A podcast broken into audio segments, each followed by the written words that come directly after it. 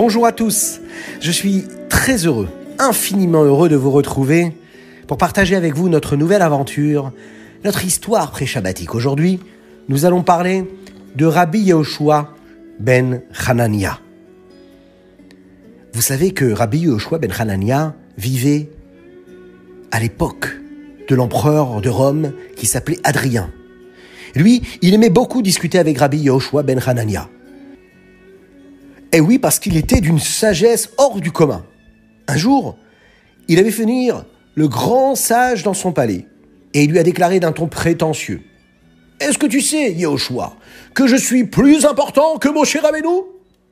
Vous entendez ça? Plus important que Moshe Rabbeinu. Il lui dit, regarde, moi je suis vivant.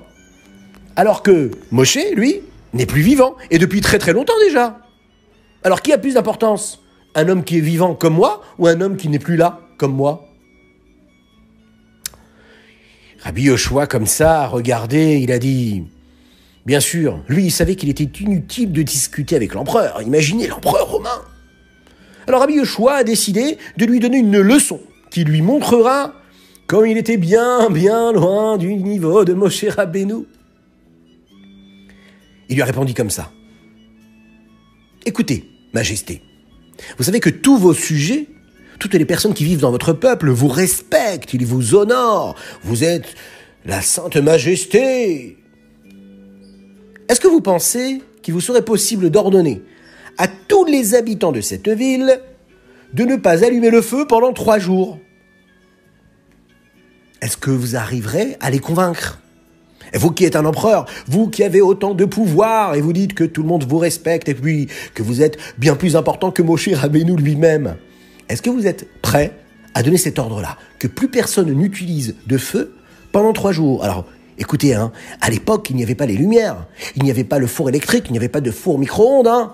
Donc, si les hommes n'utilisaient pas le feu, ben, ils n'avaient pas de quoi manger, ils n'avaient pas de quoi euh, créer de la chaleur pour leur foyer, ils n'avaient pas de quoi s'éclairer.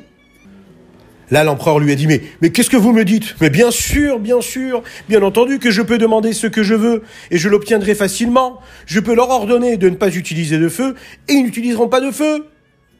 Immédiatement, l'empereur Adrien a ordonné de faire proclamer dans toute la ville que l'ordre de l'empereur est qu'il est strictement interdit d'allumer du feu dans toute la ville de Rome pendant trois jours. Et voilà que la nuit est tombée. Alors Rabbi Yoshua est parti voir l'empereur Adrien et lui a dit Est-ce que je peux vous inviter à, monter sur le toit du palais? Vous acceptez de monter avec moi? J'ai besoin de prendre un petit peu d'air. L'empereur, bien sûr, a accepté. Il a dit Je viens avec toi, on va prendre un petit peu d'air. Et là, quand ils sont montés, vous savez ce qui s'est passé. Ils sont arrivés en haut. Ils étaient sur la terrasse. Et de cette terrasse du palais, ils avaient la possibilité de voir toute la ville entière de Rome. Et là, il pouvait observer ce qui se passait dans toutes les maisons, dans toutes les terrasses, dans tous les jardins, dans toutes les rues de la ville.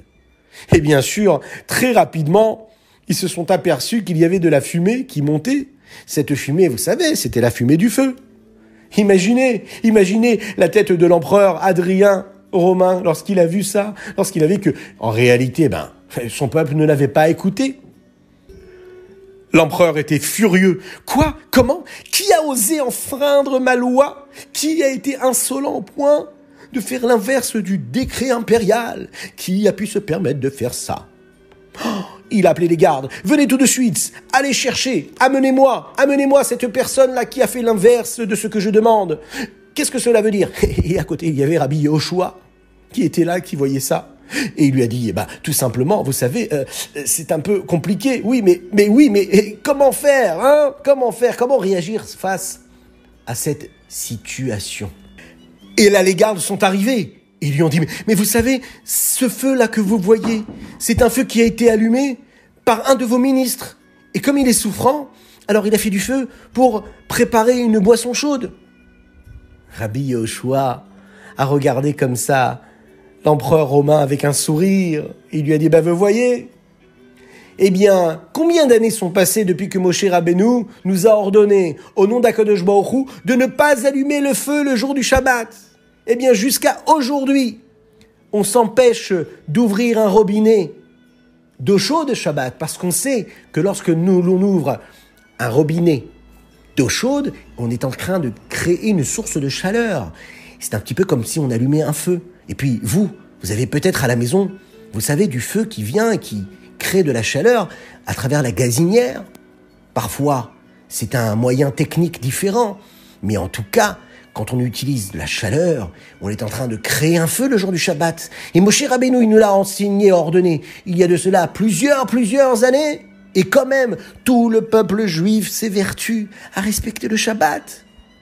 Alors vous, mon cher empereur romain, vous voyez un petit peu, vous qui pensez être plus important que Moshe Rabbeinu, eh bien vous avez bien vu qu'un ordre qui nous a été donné il y a des milliers d'années, Aujourd'hui, tous et toutes, on fait tout pour le respecter, parce qu'on aime Akadosh Baruch parce qu'on respecte Dieu. Vous, vos sujets, bah, ils vous respectent en tant qu'empereur romain, mais quand ça les intéresse, hein, quand ils peuvent, mais quand ils peuvent pas, bah, ils oublient de le faire. C'est extraordinaire.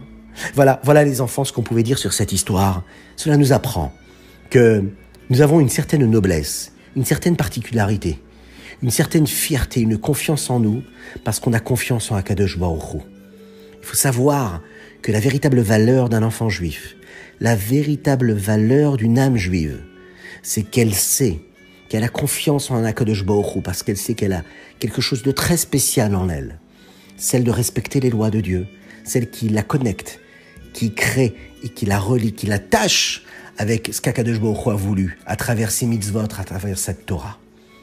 Alors voilà, les enfants, je vous bénis et je demande juste une chose, Hakadosh Baruch de vous bénir, de vous protéger, de placer sa grâce sur vous, de vous envoyer la sérénité, la joie véritable, que vous puissiez passer un Shabbat de paix et de sérénité, de joie véritable, de Torah et de mitzvot, d'harmonie, d'harmonie et de sérénité. Que Dieu vous bénisse et qu'il vous protège.